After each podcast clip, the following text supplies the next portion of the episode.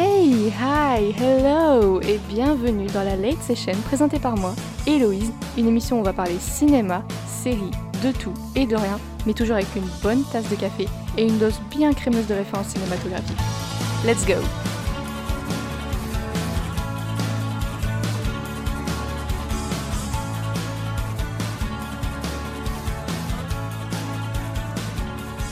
Hey et bienvenue dans ce nouvel épisode de la Late Session. J'espère que vous allez bien. On se retrouve aujourd'hui pour un nouvel épisode et on va parler, comme vous l'avez vu dans le titre, de la musique dans le cinéma. Alors attention, je vais pas vous donner mon dernier, je vais pas vous donner mon opinion sur euh, le film de Lady Gaga ou Taylor Swift qui a sur Netflix. Non, je ne vais pas non plus donner mon opinion sur les soundtracks des films ou vraiment, bah par exemple la soundtrack d'Interstellar de Hans Zimmer. Euh, brilliant, show-stopping, vraiment euh, de l'or pour les oreilles. Non, je vais vous parler de la musique, vraiment de la vraie musique, enfin vraie musique, entre guillemets, dans les films. Donc qu'est-ce que je veux dire par là? Je rentre directement dans le sujet. Dimanche dernier. Dimanche dernier, je regardais les Oscars comme en habitude. Bon, petite parenthèse, ce fut une cérémonie assez bizarre. Déjà, c'était dans une gare. What the fuck? Ils ont annoncé les meilleurs films avant meilleur acteur, meilleure actrice. What the fuck? Et puis aussi, euh, ah, c'était bizarre. Il y avait des faux pas, etc. Mais bon, Fermeture de la parenthèse, si vous voulez entendre mon opinion sur les cérémonies, vous pouvez écouter mon, mon épisode précédent. C'est entièrement basé sur ça. Je reviens au vif du sujet, du coup, excusez-moi. Dimanche dernier, je regardais les Oscars, et en plein milieu des Oscars, il y a la nouvelle bande-annonce pour le nouveau film de Spielberg qui est sorti. Alors je ne sais pas si vous êtes au courant euh, de ce projet, du dernier projet de Spielberg, mais il réadapte West Side Story. Et oui, le film de 1961 réalisé par Robert Wise et Jerome Robbins retrouve un remake en 2021 et qui sort en décembre prochain, avec derrière la caméra Steven Spielberg. Donc, bande-annonce extraordinaire. En plus, vous irez pas sur les réseaux sociaux, mais j'ai vu une vidéo qui comparait la première bande-annonce de 1961 et la bande-annonce de là 2021. Et franchement, c'est la même, mais version plus moderne, le cast a changé, etc. Et franchement, euh, let's go! Enfin, West Side Story, c'est vraiment la comédie musicale, je pense, qui est, qui la plus connue au cinéma, de par ses musiques, de par son sujet aussi. Et puis je sais que moi je l'ai étudié aussi à l'école. Enfin bref, c'est vraiment la comédie musicale du 7e art, je pense, avec plein d'autres bien sûr. Mais du coup, je me suis dit, mais waouh, avoir un remake de West Side Story en 2021, c'est quand même une chance, quoi.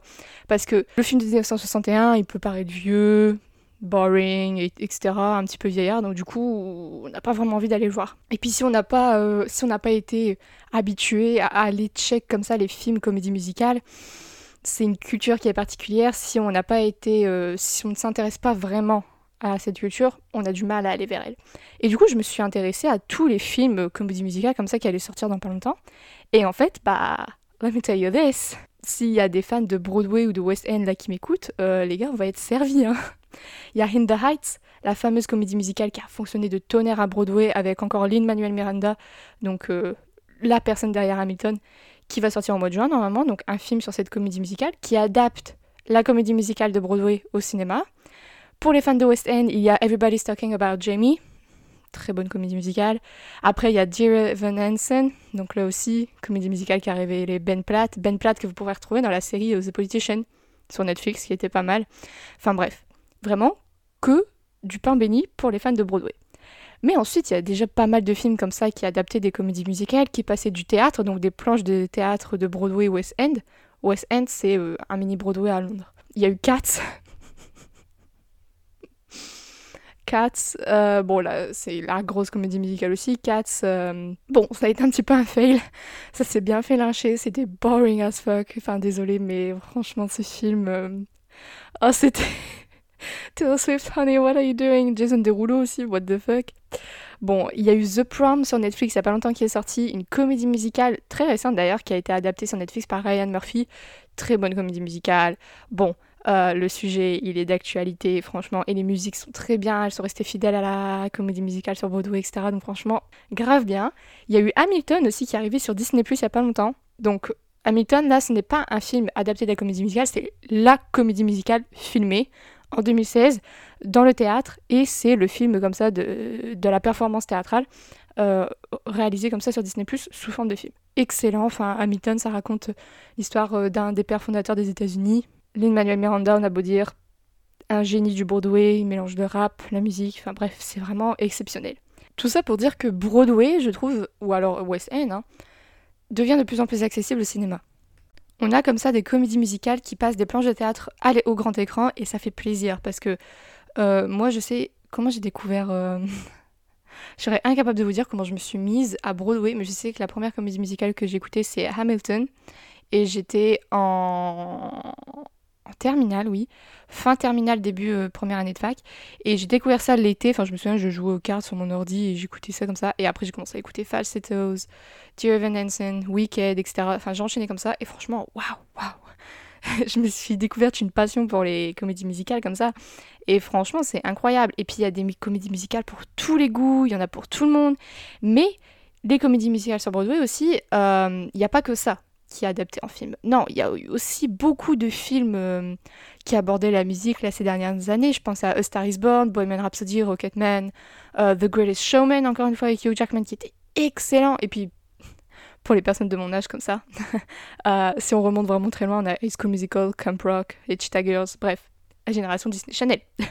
Donc, il y en a vraiment pour tous les goûts et toutes les générations quand on pense à la musique dans le cinéma, mais je vous parle de la musique euh, théâtrale, quoi, la comédie musicale, musicals, enfin, avec le pizzazz, quoi.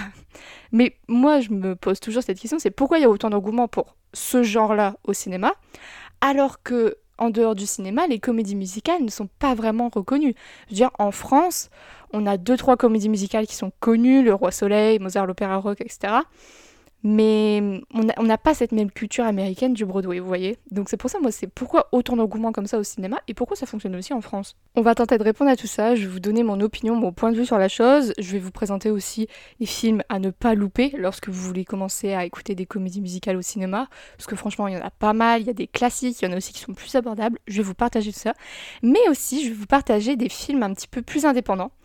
Ce qu'on appelle des indie movies, hein, un petit peu, qui eux abordent la musique, pas musicale, mais euh, qui ont vraiment leur genre de musique, et que ce soit folk, rock, etc., et qui sont super intéressants à aller check, et qui ont vraiment parfois créé à eux-mêmes leur propre album, avec des vraies chansons, etc. Je vous partage tout ça, j'espère que l'épisode vous plaira, et puis, uh, see you on the other side.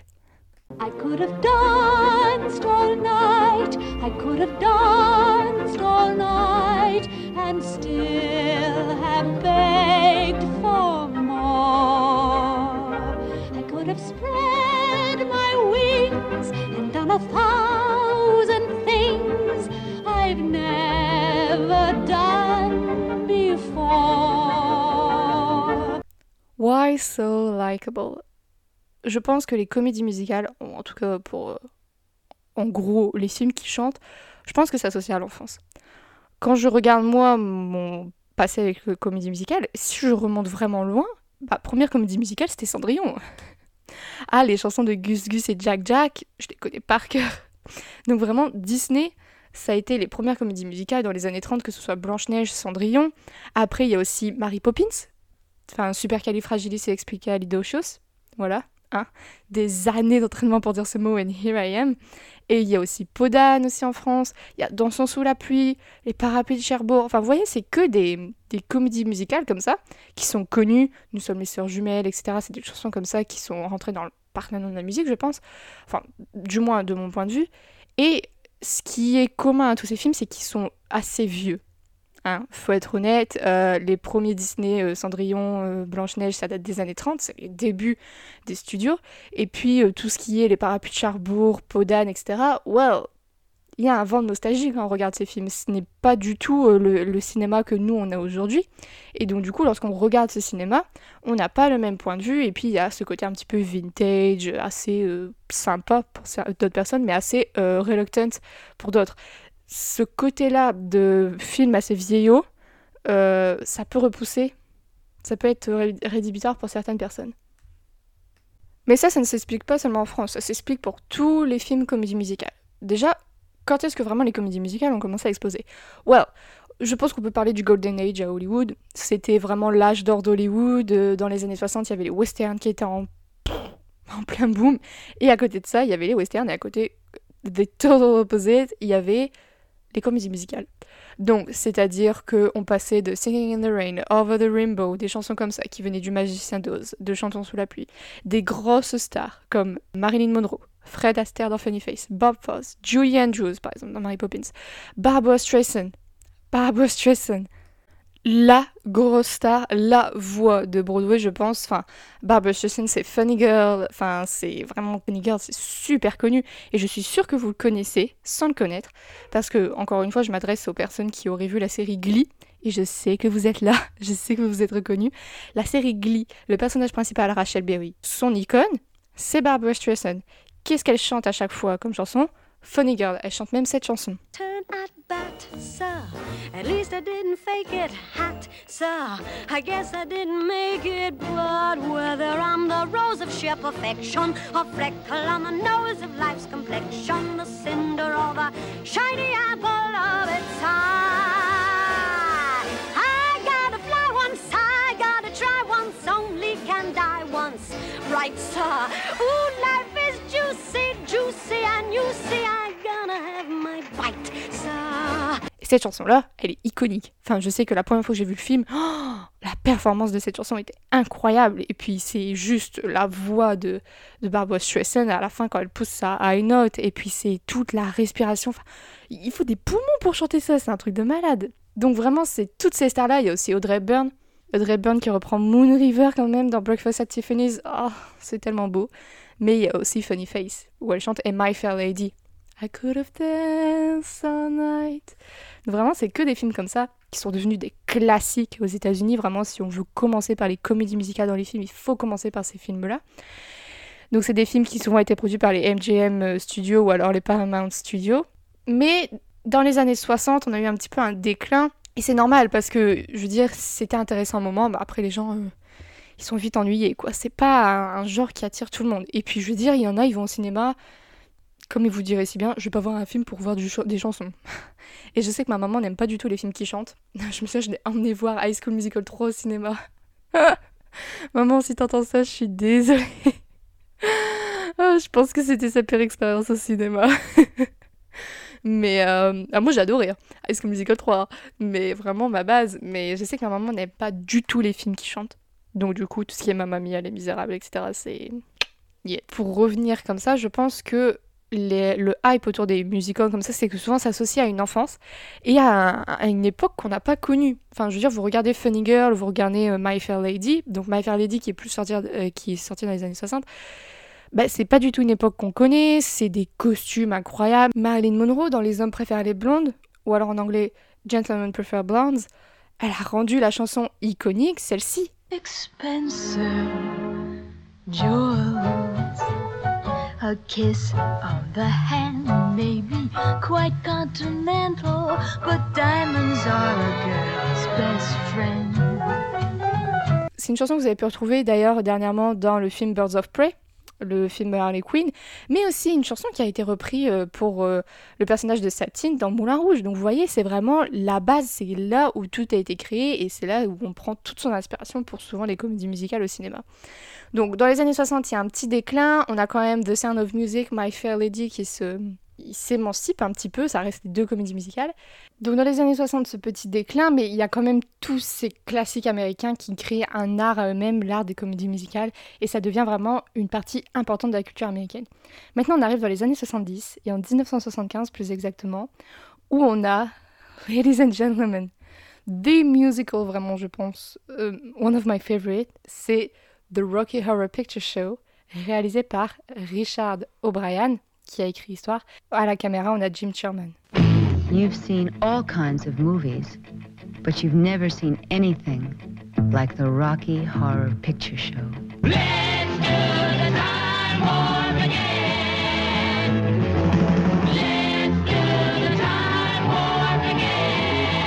The Rocky Horror Picture Show is wonderfully weird.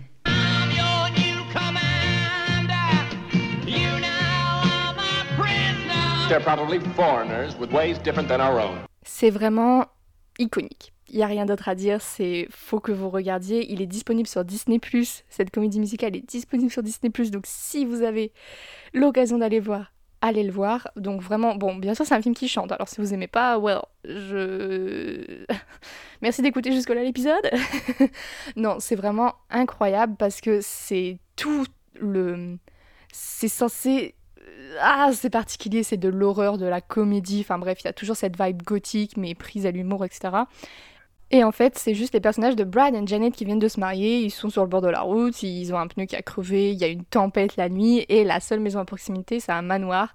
Sauf que dans ce manoir-là, well, let me tell you something, um, crazy people. On a Tim Curry qui joue le personnage de Frankenfurter. Um, Tim Curry, c'est le premier acteur qui a mis euh, à l'écran Pennywise le clown dans la mini-série Ça. Il m'a traumatisé cet acteur, mais aussi c'est un excellent acteur qui joue dans le film Clou, euh, le film Cluedo, incroyable. Vous pouvez aller aussi check. Bref, c'est une comédie musicale incroyable. C'est des chansons qui sont iconiques, le time rap ou alors vraiment euh, Enfin bref, c'est sûrement des chansons aussi qui vous disent quelque chose. Again, parce que encore une fois, Glee avait fait un épisode spécial euh, avec cette comédie musicale là. Donc sans que vous le sachiez, je vais faire une petite parenthèse sur Glee parce que c'est quand même une, des séries qui m'a euh, introduit à Broadway à ce monde-là. C'est quand même une série des années 2010, vous voyez, qui a repris plein de classiques de comédie musicale, que ce soit euh, Funny Face, que ce soit Funny Girl, que ce soit Wicked, que ce soit euh, Le Fantôme de l'Opéra, où ici il y avait carrément un épisode spécial The Rocky Horror Picture Show. Donc c'est vraiment des chansons bon, qui étaient chantées et réadaptées, bien sûr, parce qu'on sait tous que les covers Glee, souvent, elles sont mieux que les originales. elles sont mieux que les chansons originales. Mais euh, c'est vraiment une série qui a apporté ce côté euh, de culture comédie musicale américaine à l'écran, qui l'a rendu abordable. Et c'est comme ça aussi qu'après, il y a eu un hype tout autour de Broadway, il y a eu un nouveau hype. Et moi, je l'ai bien senti, je me souviens, euh, lorsque je suis rentrée euh, dans le monde de Broadway, beaucoup de personnes venaient, euh, avaient un background avec un background. On a tous un passé sombre, vous voyez, avec Glee, mais vous avez capté. Ce qui est intéressant aussi avec cette, ce film, c'est que avant d'être un film, c'était une comédie musicale à Londres. Donc là, comparé à tous les autres films avant, des films qui étaient des, idées euh, vraiment euh, originales, qui étaient des original stories, donc vraiment c'était pas inspiré de comédie musicale qui venaient déjà de- des planches. Là, The Rocky Horror Picture Show, c'était une comédie musicale euh, à West End, à Londres, en 1973. Et deux ans après, il y a eu l'adaptation du film. Il y a eu l'adaptation de cette pièce de théâtre en film. Et là, c'est intéressant parce qu'on commence à voir un changement et on commence à voir vraiment la culture de Broadway prise comme ça, réadaptée, et on la remet comme ça out there au cinéma. Et euh, c'est bien parce que ce qui est compliqué, je pense, à adapter, euh, j'ai jamais vu un, comédie musicale à Broadway ou à West End, je n'ai pas l'argent pour faire l'aller-retour à New York ou à Londres. Et acheter le billet pour aller voir euh, une comédie musicale, non. Euh, mais c'est un de mes rêves sur ma bucket list, just so you know.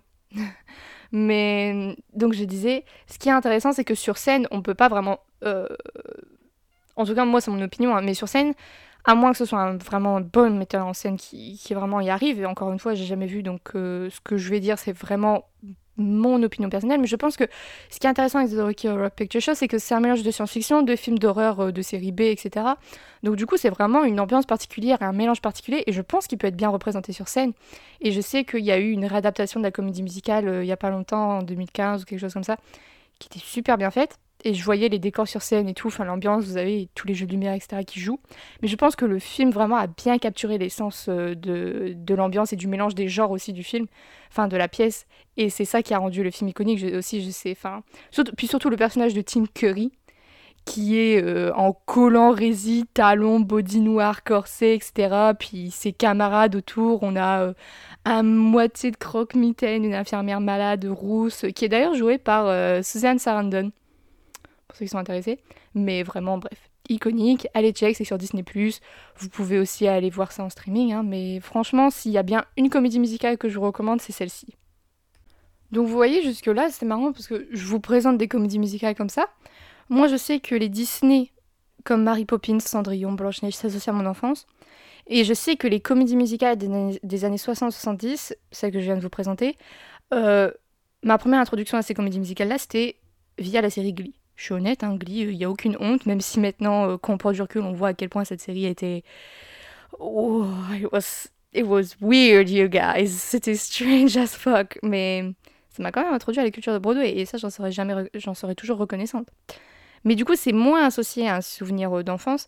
Mais le fait que ces films, je pense, soient d'une autre époque, qui mettent en avant des costumes comme ça. Puis souvent, c'est des films super colorés. Enfin, je pense surtout au Parapluie de Cherbourg. Et c'est vraiment, euh, je trouve, il y a ce côté âge d'or du cinéma où vraiment euh, tout était possible, tout allait bien dans le meilleur des mondes aussi, qui est assez euh, idéalistique et qui du coup rend la chose encore plus magique, je pense. Et la magie, je pense, à Broadway, West End, ou que ce soit les comédies musicales au cinéma, c'est super important comme sentiment. Mais donc, du coup, euh, je pense que c'est pour ça qu'il y a eu un hype aussi autour des comédies musicales, parce qu'il y a eu un âge d'or des comédies musicales, et que ça a été apprécié pendant un long moment, et que c'est maintenant une grosse partie de la culture américaine, il faut se le dire. Un autre truc, par contre, je reviens aux souvenirs associés à l'enfance, et encore une fois, je m'adresse à- aux personnes qui ont la vingtaine comme moi. Pas que les autres personnes n'aient pas la ref, hein. si vous l'avez, euh, well, that's fucking great. Mais Disney Channel. Alors Disney Channel, les gars, c'était une expérience incroyable. Je sais que tout le monde n'avait pas, mais moi je sais que j'avais Disney Channel. Et Disney Channel, s'il y a bien une chaîne que ma maman aimait pas, je crois que c'est celle-ci. Enfin, c'était une chaîne où vraiment t'avais Anna Montana, elle chantait. Camp Rock, ça chantait. High School Musical, ça chantait. Let's fucking go. Les Cheetah Girls, ça chantait. Bref, il n'y a pas une série où ça chantait pas. Et franchement, les, les- le Disney Channel de moi, mon enfance, donc c'est-à-dire 2006, peut-être High School Musical, oui, 2006, Camp Rock, 2008. Enfin, vraiment, c'était les années où bah, il y a les grosses stars qui sont devenues connues. Enfin, je veux dire, euh, il y a euh, Miley Cyrus, Demi Lovato. euh, c'est des grosses chanteuses maintenant qui ont leur carrière à elles toutes seules. Bref. Ça, c'est vraiment moi, euh, mon enfance. Enfin, c'est vraiment euh, les chansons d'High School Musical, je les connais encore par cœur. Et là, c'était marrant parce que High School Musical, il y a même une série qui est sortie sur Disney+. Et euh, comme quoi, ça a marqué toute une génération, en fait, ce genre de film, parce que c'est des films qui chantaient. C'est des chansons qui restent encore. Enfin, moi, vous mettez le premier High School Musical, of course que je vais vous chanter. Breaking Free comme ça, comme si j'étais au karaoké, quoi. Et c'est marrant parce que c'est des films Disney, donc Disney Channel, c'était vraiment la chaîne Disney pour les ados. Et on revient à Disney. Et vraiment, Disney, bah, c'est connu, c'est la boîte magique, c'est vraiment euh, tout un monde euh, féerique, etc. du cinéma. Mais Disney, même encore aujourd'hui, c'est une boîte, c'est des studios qui arrivent encore à mettre au goût du jour les comédies musicales. Je vous dis La Reine des Neiges, vous pensez directement à la chanson. hein. Je veux dire, on nous l'a rabâché pendant des années. Encore là, c'est les derniers films, que ce soit Moana, Rebelle, Réponse, hein, vous voyez, les derniers films comme ça, ça chante. Euh, Il y a aussi les nouveaux Disney Channel, il y a les Descendants, je sais, qui est connu, que ma sœur regarde. Là aussi, ça chante. Et c'est même des chansons plus modernes, c'est un point de vue plus moderne sur la chanson. Enfin, c'est moins. C'est moins ringard. C'est pas de la pop 2006-2008, quoi, que moi j'ai connu. Mais donc Disney, vraiment, je pense que c'est aussi la boîte, euh, la boîte de Pandore. Une fois que c'est ouverte au niveau comédie musicale, bah ça découle, ça découle et ça s'arrête jamais. Et je pense que c'est aussi pour ça que ça fonctionne aussi bien Disney parce que c'est vraiment un des rares studios qui arrive encore à mettre au goût du jour les comédies musicales. Enfin, le qui arrive encore à mettre au goût du jour la musique dans le cinéma, qui arrive à mélanger les deux à faire la balance. Et après, c'est pour ça que ça fonctionne aussi bien auprès des enfants. Et je pense que c'est ça aussi qui va laisser un souvenir auprès des enfants. Et c'est pour ça qu'on revient encore à l'enfance. Parce que je veux dire, vous regardez les Disney, vous aviez regardé quand vous étiez petit. Moi, je sais qu'il y avait Le Roi Lion. Pas Le Roi Lion, le Cercle de la Vie, au début, c'est super connu. Et la comédie musicale à Broadway, à New York, Le Roi Lion, est une des plus connues. De par sa mise en scène aussi, et puis de par aussi bah, l'ampleur qu'elle a eue, parce que c'est Le Roi Lion, et puis c'est devenu iconique. Crois- C'est une des comédies musicales qui est, qui est le, restée le plus longtemps à Broadway, encore maintenant, à lier, et ce depuis oh, super longtemps. Et juste le numéro, le premier numéro, lorsque le show ouvre, The Circle of Life, incroyable. Vous pouvez aller voir sur YouTube, il y a plein de vidéos qui montrent comme ça, mais c'est incroyable. Aladdin a été adapté aussi à Broadway, mais de base, le film, vous connaissez tous la chanson Ce rêve bleu, vous voyez. Donc c'est vraiment comme ça, c'est intéressant de voir que la musique, comme ça dans les films, quand on était petit, grâce à Disney, ça a eu une grosse influence sur nos vies en fait. On va essayer de se séparer un petit peu de tout ce qui est comédie musicale, Disney, euh, Broadway, etc. pour un moment, tout ce qui est associé à l'enfance, etc. Parce qu'il y a une autre chose aussi qui est importante dans le cinéma et qui est associée à la musique, c'est les biopics musicales. Oh boy, oh boy, et je pense que les dernières années qui, se sont déroulées, on en a mangé du biopic musical, que ce soit avec Rocketman, Bohemian Rhapsody, surtout c'est les deux qui me viennent à l'esprit. Mais là aussi, aux Oscars derniers, il y a eu euh, un biopic musical nominé pas mal de fois, et notamment avec euh, le défunt Chadwick Boseman. Euh, C'était Marinese Black Bottom. Donc on avait Chadwick Boseman, Viola Davis en tête d'affiche. Donc il y a ce film qui est disponible sur Netflix. Et il y avait aussi euh, le film The United States versus Billie Holiday. Donc là c'était vraiment un biopic sur Billie Holiday. Et donc il y a eu tout ce hype, donc là, même aux Oscars, vous voyez, Bohemian Rhapsody, c'est quand même un film qui a gagné aux Oscars parce que Rami, Ra- Rami Malek a gagné l'Oscar du meilleur acteur, vous voyez. Donc du coup, c'est des films comme ça qui commencent à avoir euh, de l'ampleur, mais aussi pourquoi ces films fonctionnent. Je vous explique. En fait, ces films-là, les biopics musicales, pourquoi c'est so popular? En fait, déjà, euh, il faut un big act pour qu'il fonctionne. C'est-à-dire qu'il faut avoir un gros budget, mais pour avoir le gros budget, il faut qu'il y ait un gros casting. Et, ou alors il faut que le casting soit attractif, ou la personne euh, derrière la caméra soit attractive. Prenez, prenons le cas de Bohemian Rhapsody. Bohemian Rhapsody, déjà, bah, ça aborde l'histoire de qui? Freddie Mercury, Queen. Un des groupes de rock les plus connus au monde. Freddie Mercury, c'est un icône. Donc déjà, vous avez toute la fan base, vous avez tous les fans qui sont là, qui sont dans le train, chou chou, let's fucking go, on va au cinéma, on va voir le film. Donc déjà là, vous avez votre public, je pense. Après, que, que l'opinion du public soit positive, négative, on ne sait pas, mais ça va faire des entrées au cinéma, c'est sûr. Après, vous mettez Brian Singer en tant que directeur, en tant que réalisateur. Brian Singer, c'est qui? Well, pour ceux qui ne connaissent pas, c'est la personne derrière la plupart des X-Men, et ce depuis les années 2000. C'est aussi la personne derrière The Usual Suspect. Quand même un gros nom du cinéma. Bon, même si avec le Me Too Movement, il s'est, euh, euh, il s'est un petit peu fait lâcher, il a eu quelques histoires euh, sur le dos. vous avez le fandom dans le train, Brian Singer dedans aussi, et vous ajoutez Rami Malek comme acteur, qui était un acteur en plein essor dans sa carrière, qui était en train de percer avec la série Mr. Robot, bah là, euh, vous avez votre film au million, quoi. Et le film a tellement bien fonctionné au cinéma, enfin, c'est incroyable. Et puis, c'est surtout un film qui a repris, je pense notamment à la dernière scène du film, donc attention, spoiler free, mais est-ce qu'on peut vraiment dire spoiler parce que ça raconte la vie d'un musicien? Euh, La scène au Wembley Stadium pour le Live Aid, cette scène-là était super bien reproduite. Et puis, même en soi, le film était fidèle aux chansons, etc. Après, la même année, ou 2019, on a eu Rocketman qui est sorti, et moi j'ai une grosse, grosse préférence pour Rocketman. Elton. But that's my name. Yeah, I know. You could be the best selling artist in America if you desire. I was trying to do something bold? Why you sell something flashy? Can you even play the piano in those? Let them know who you are. And just don't kill yourself with drugs. Donc là, Rocketman 2019, on a Dexter Fletcher qui a aussi travaillé sur le film d'ailleurs euh, Bohemian Rhapsody, mais là qui est vraiment tout seul derrière la caméra, qui raconte l'histoire d'Elton John. Et là, le casting incroyable, on a Taron Egerton en Elton John, qui était incroyable dans ce rôle d'ailleurs, qui euh, cet acteur vous pouvez le retrouver dans les Kingsmen notamment.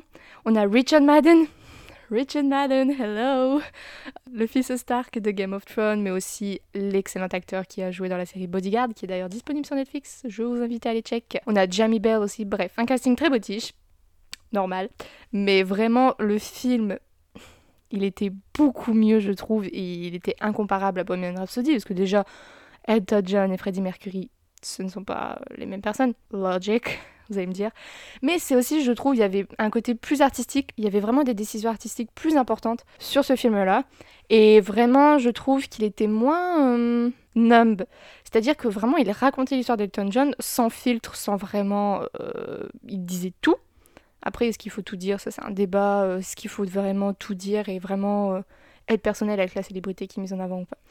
Mais Freddie Mercury, je trouve que c'était vraiment resté trop à la surface, c'était trop shallow. On savait déjà euh, les... tout ce qui se passait. euh, On savait déjà tout ce qui se. Vous voyez, c'était déjà des faits connus. Alors que là, Elton John, avec Rocketman, j'ai quand même appris euh, certaines choses. C'est un chanteur que je connais, of course.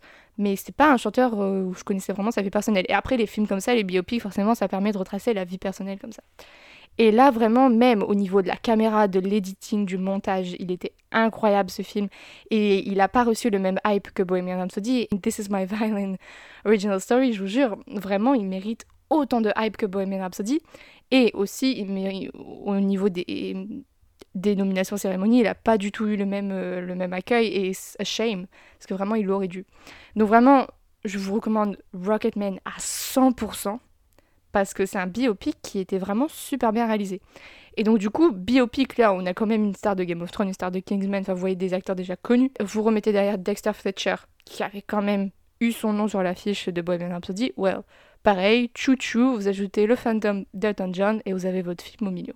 Donc c'est ça aussi qui fonctionne avec les biopics musicales, c'est que vous retracez la carrière d'un musicien ou d'une musicienne, d'un chanteur, d'une chanteuse, et donc déjà, vous touchez au domaine public, vous touchez à quelque chose qui est déjà populaire. Ce sont des célébrités, elles ont construit une culture, enfin elles sont elles ont marqué votre vie pour certains. Je veux dire, il y en a pour qui euh, Freddie Mercury et Elton John, ils ont marqué une génération entière. Donc du coup, c'est un terrain qui est déjà connu. Et donc du coup, ça va attirer l'intérêt des gens, ça va attract the interest of the people, parce que les gens vont se dire, ouais, bah, je connais cette personne, mais voir un film sur lui, c'est ou elle, c'est toujours plus intéressant. Donc bien sûr, avec les fans, ça passe ou ça casse. C'est propre à notre propre interprétation d'ailleurs de savoir si on veut vraiment tout savoir sur la vie d'artiste qu'on apprécie ou pas. Mais euh, c'est vraiment quelque chose des biopics euh, comme ça qui sont intéressants. Il y a aussi Walk the Line en 2005 avec euh, Reese Witherspoon et um, Joaquin Phoenix qui était excellent. Il y a plein d'autres biopics comme ça qui sont super connus. D'ailleurs, encore une fois, un biopic qui a été reconnu aux Oscars, c'était le film Judy, qui retraçait la vie de Judy Garland. Donc euh, Judy Garland quand même qui est la grosse euh, chanteuse du Magicien d'Oz. Hmm. et donc euh, et Renée Zellweger a gagné l'Oscar pour la meilleure actrice. Donc vous voyez, c'est intéressant de voir des films comme ça qui sont reconnus aux Oscars, qui sont reconnus à de grosses cérémonies comme ça, et qui mettent en avant euh, la musique comme ça. Enough talking about the past, let's talk about the future. Ce qui, moi, m'intéresse le plus dans le cinéma, et c'est là vraiment où je trouve qu'on a euh, toute la beauté du cinéma, vraiment toute la beauté du 7 art qui est mise en avant, tout ce qu'on peut faire aussi avec cet art-là, c'est lorsque des films indépendants, des films que je vais vous présenter juste après, utilisent le cinéma, utilisent la musique pour présenter des, des caractères originaux, c'est-à-dire des, original characters, donc des personnages qui ne s'inspirent de rien, qui sont vraiment sortis tout droit de l'esprit du réalisateur ou de l'écrivain du, film derrière le scénario.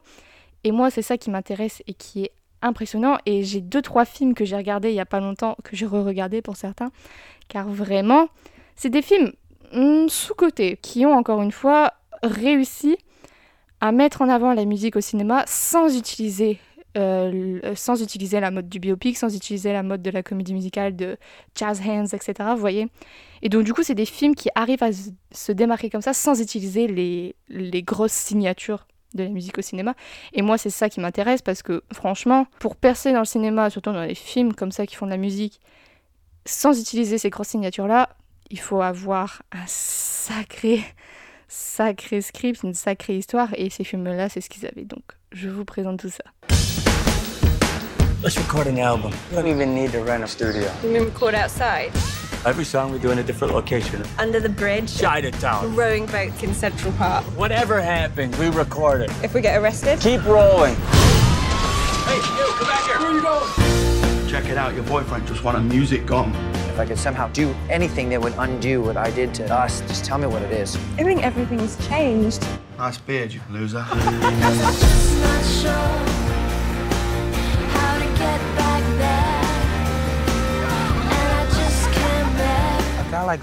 Alors, le premier film que je vais présenter, c'est vraiment ressorti comme un coup de cœur. Je l'ai re-regardé il y a pas longtemps. C'est Begin Again, sorti en 2013 et réalisé par John Carney. En France, c'était sorti sous le nom de New York Melody. Donc, c'est un film qui date de 2014. Déjà, le casting. Je vous présente le casting. Il y a Mark Ruffalo.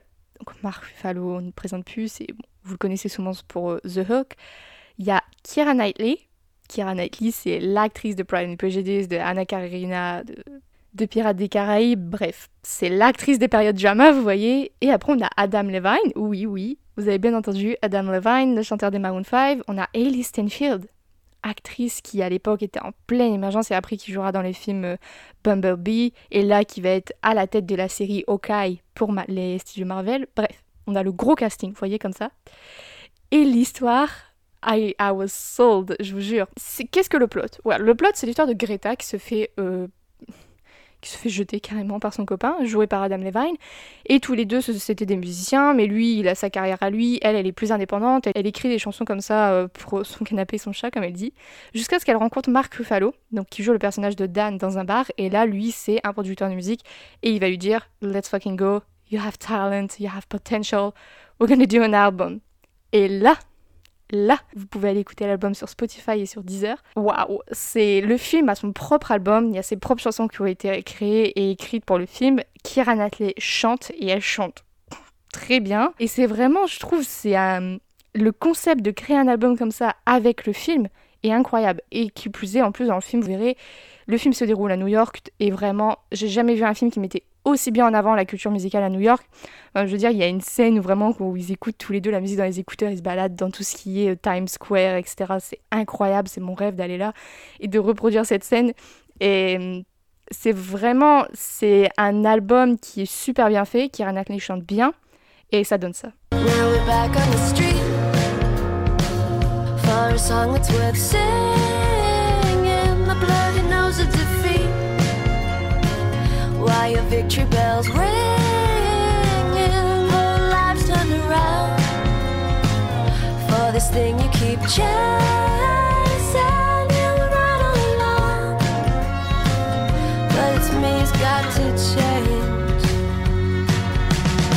Donc vraiment, l'album en lui-même, euh, il est incroyable. Enfin, moi, je trouve qu'il est très bien.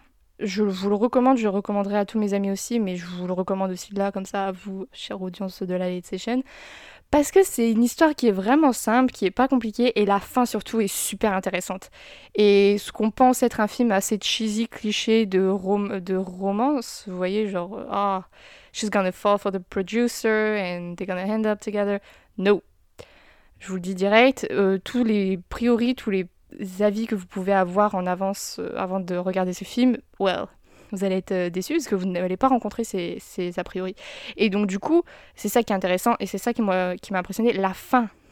La fin, elle m'a laissé super satisfaite, vraiment. Les musiques aussi sont super bien, je trouve. Et je trouve qu'il y a tout un concept comme ça qui a été créé avec le film, d'avoir son propre album, de mettre l'album comme ça sur les plateformes. Et puis l'histoire aussi, le film est super bien. Donc il fait qu'une heure 45 c'est très bien. Malheureusement, il n'est pas disponible sur la plateforme de streaming euh, Netflix, euh, Disney+, etc. So, you know what to do. Donc, euh, mais vraiment, c'est un des premiers films que je vous recommande parce qu'il n'a pas utilisé la grosse signature des comédies musicales ou des biopics. C'est vraiment une histoire indépendante, originale, qui est vraiment créée de toutes pièces. Deuxième film sur les trois que je vous présente, pareil, sorti en 2014 et réalisé par Lenny Abrahamson. Ça s'appelle Frank. Right. How to describe Frank? One, two, three, four. Well, there's the head, of course. He never takes it off. You think it's weird? Would it help if I said my facial expressions out loud? Welcoming smile. Delighted look. But what goes on inside the head inside that head? I find this inspiring. Is music. Something is pressing something people should know about you. You should be famous. flattered grin, followed by a bashful half smile. Stop saying your facial expressions out loud. It's extremely annoying. Alors, je rigole parce que j'ai vu ce film il y a pas longtemps et j'ai attrapé un fou rire au début parce que je me suis dit mais what the fuck c'est quoi ce film? Je me suis dit dans quoi me suis-je embarqué vraiment? Alors ne vous arrêtez pas du tout au début qui est assez what the fuck, assez déstabilisant en mode beats. Qu'est-ce que je suis en train de regarder?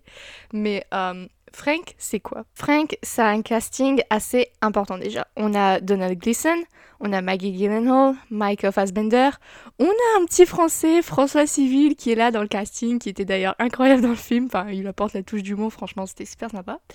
On a ce casting assez important. Et en fait, ça raconte l'histoire d'un jeune musicien qui se perd, qui cherche ce qu'il fait avec sa vie, etc., qui rencontre un groupe ah, de pop, rock, musique indé, assez excentrique, to say the least. Et en fait, à la tête de ce groupe, il y a Frank. Et Frank, le truc, c'est que c'est un personnage qui, ne, qui porte une, une, énorme tête mâchée, un masque, une tête mâchée comme ça. Et du coup, du coup, le personnage de Frank est joué par Michael Fassbender, mais vous ne voyez jamais Michael Fassbender du film. Vous voyez, il n'y a pas une seule fois où vous voyez le beau visage de Michael Fassbender. vous voyez juste la tête de papier mâché. Et donc du coup, euh, le groupe de musique construit son album dans une cabane dans les bois, et après il perce, etc. Et après il y a tout ce qui est le downfall de la fame, etc. Bref. L'histoire est super bien. Mais ce qui est super important dans ce film, c'est que c'est présenté comme un film musical, dramatique. Mais moi, ce que j'ai vraiment retenu, c'est l'humour dans ce film. Il était incroyable. Au début, j'étais en mode What the fuck? Je vais vraiment regarder un film avec un gars qui porte une tête énorme de papier mâché qui s'appelle Franck.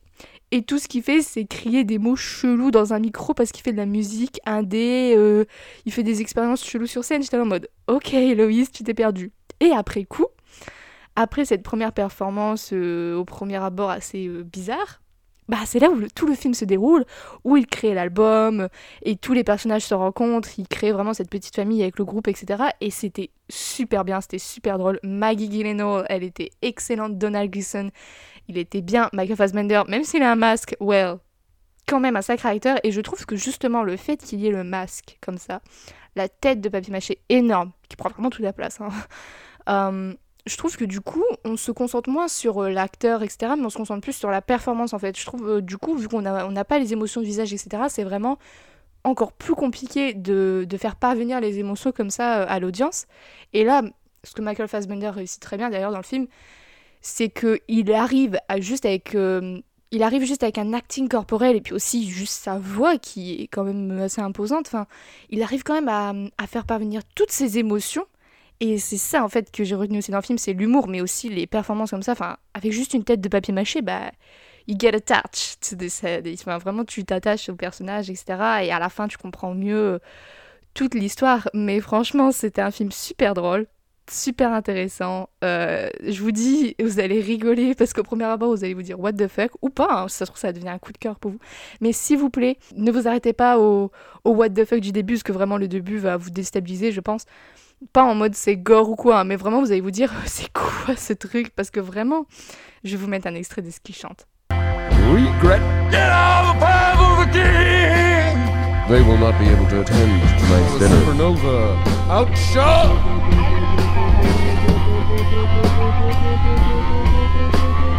Get out of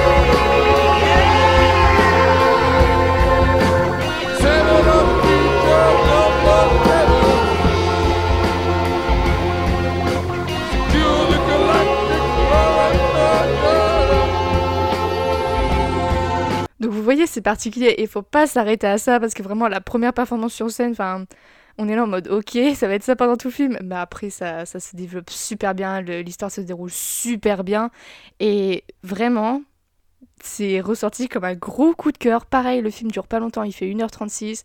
Pareil, malheureusement, il n'est pas disponible sur les plateformes, c'est un film indé, du coup, va falloir streaming.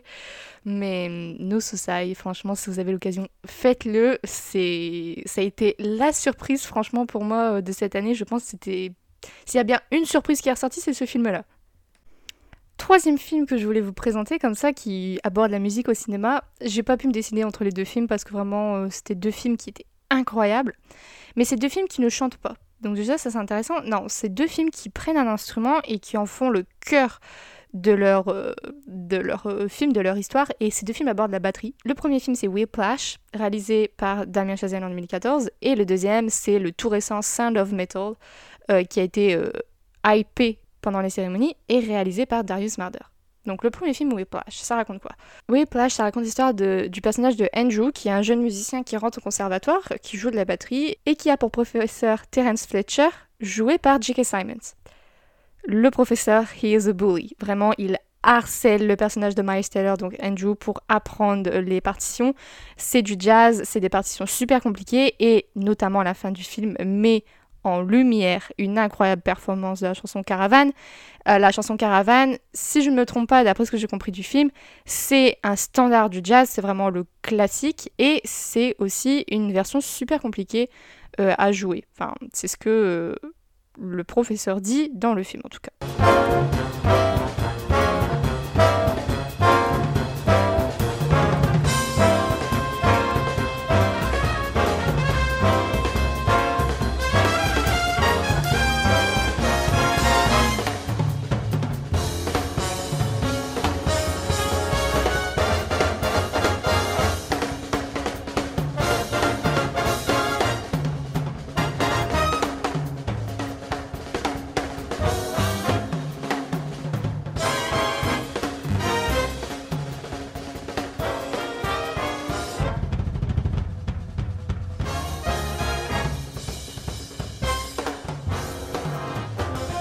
Déjà le film est intense.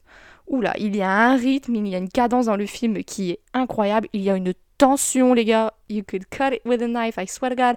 C'est vraiment une performance incroyable de Miles Taylor. C'est vraiment pousser l'artiste au bout pour apprendre une partition et ne pas se louper, l'avoir sur le bout des doigts et jusqu'à en saigner, vous voyez, en jouant la batterie, etc. C'est vraiment incroyable. J.K. Simmons en tant que professeur, en tant que harceleur, enfin en tant que professeur vraiment... Euh, ah, il me répulse, il me dégoûte. Mais incroyable, une performance incroyable. Enfin, it's not quite my tempo. Damn it, quel film J.K. Simon a gagné Best Supporting Actor aux Oscars, meilleur film editing, Best Sound Editing, bref, c'est un film qui a vraiment eu la euh, reconnaissance qu'il méritait, qui a vraiment eu euh, le hype qu'il méritait. Et Damien Chazelle, notamment, vous devez sûrement le connaître parce que c'est The Mind of a Mastermind derrière La La Land, mais aussi derrière la série euh, D.A.D. qui est sur Netflix et qui là aussi aborde un petit peu le jazz et qui aborde la musique, qui était d'ailleurs très sympa à regarder. Donc du coup, ce, premier film-là, il utilise la musique, il utilise la batterie, notamment le jazz, comme élément principal de, de film. Vraiment, c'est tout le film, c'est tout ce qui crée le cœur, la tension, le suspense, etc. Bref, c'est vraiment le truc, le jazz, la batterie. Et c'est ce que Sound of Metal, le deuxième film, effectue également.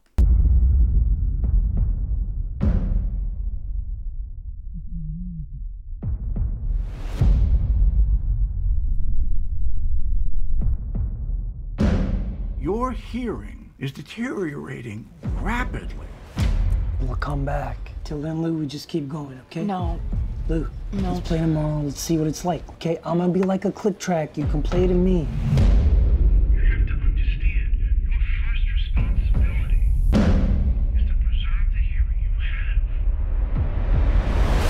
I can't hear you. Do you understand me? I can't. I'm deaf.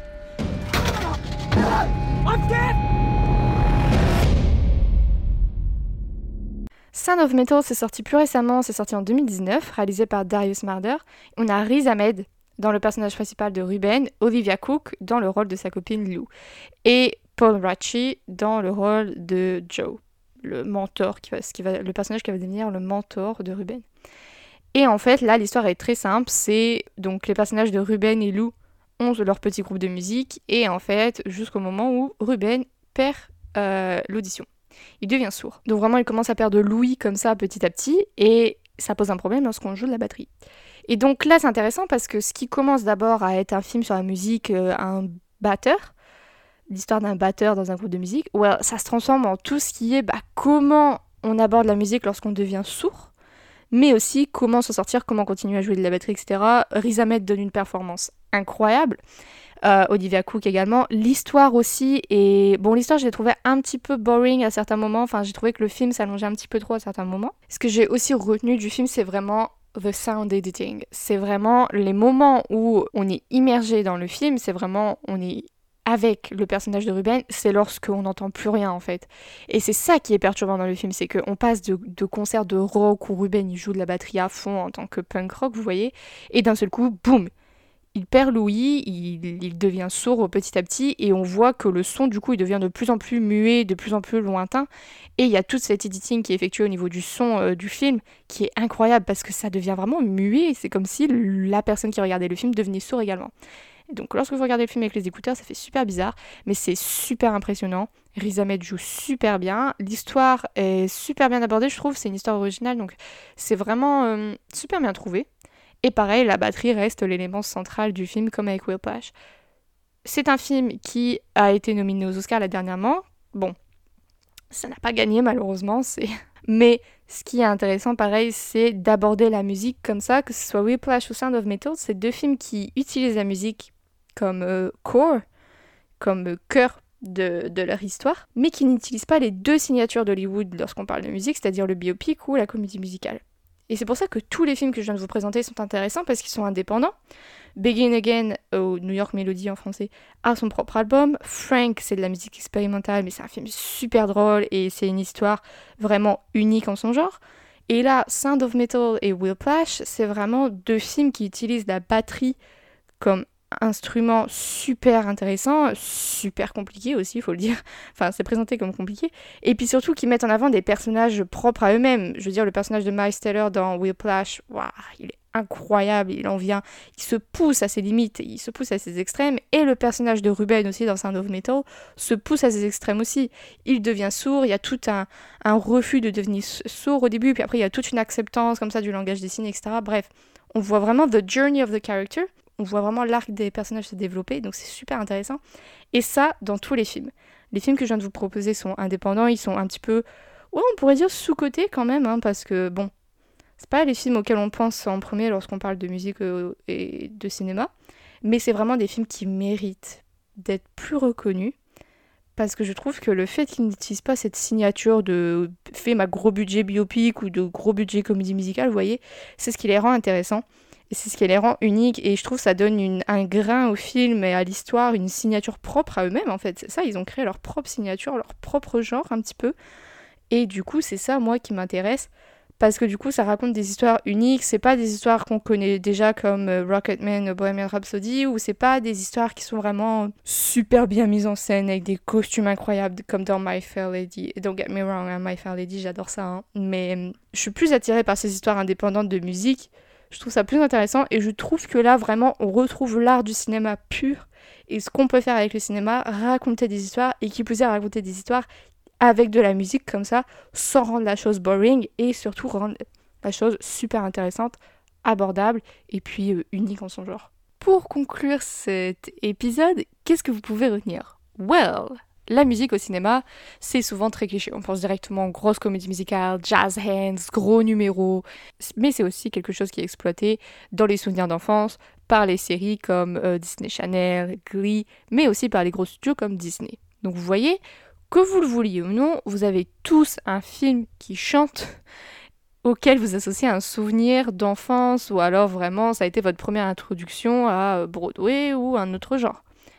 Mais ce qu'il faut retenir, c'est que la musique au cinéma, c'est un genre à lui-même. Que ce soit de la culture de comédie musicale des années 60-70, que ce soit de la culture de musicale comme ça de Disney, ou alors que ce soit de la musique indé comme ça qui, qui apparaît dans des films indés qui ont leur propre histoire, leur propre personnage et qui ne s'inspirent de rien, comparé au biopic qui là s'inspire d'une carrière déjà existante et qui aborde déjà un personnage du domaine public, il y en a pour tous les goûts. Et je pense que tout le monde peut trouver ses films préférés, que vous trouviez votre que vous trouviez votre bonheur dans Les Misérables, dans The Greatest Showman, dans euh, West Side Story, ou alors dans des films comme Frank, euh, New York Melody, etc. Bref, je pense qu'il y en a pour tous les goûts, donc je pense que c'est qu'une question. Lancez-vous. Je veux dire, euh, lancez-vous. regardez sur Letterboxd, il a plein de listes de films musicaux comme ça. Regardez aussi, souvent, un acteur peut vous peut vous attirer. Je veux dire, si vous aimez bien Hugh Jackman, allez check Hugh Jackman qui chante. Franchement, ça envoie des tours, hein, les gars. Je vous jure, il chante trop bien. J'espère que cet épisode vous a plu. J'espère que vous y trouverez votre bonheur euh, musical comme ça dans le 7e art. C'est quelque chose qui est très vaste. Il y en a pour tous les goûts, pour tous les genres. Et je pense que c'est qu'une question de recherche et de, de bien vouloir se lancer dans Into the Unknown, comme dirait la Reine des Neiges 2. See what I did there Mais euh, je pense que si vous vous donnez les moyens et si vous faites une, petite liste comme ça de 5-6 films qui peuvent vous intéresser et qui chantent, parce que les films qui chantent, oui, je sais, c'est compliqué, c'est pas pour tout le monde, mais lancez-vous, on sait jamais. Hey, who knows? Maybe. En tout cas, je vous souhaite un très bon mois de mai. Je vous dis à très bientôt, au mois prochain. Et puis prenez soin de vous surtout et faites attention à vous. Ciao!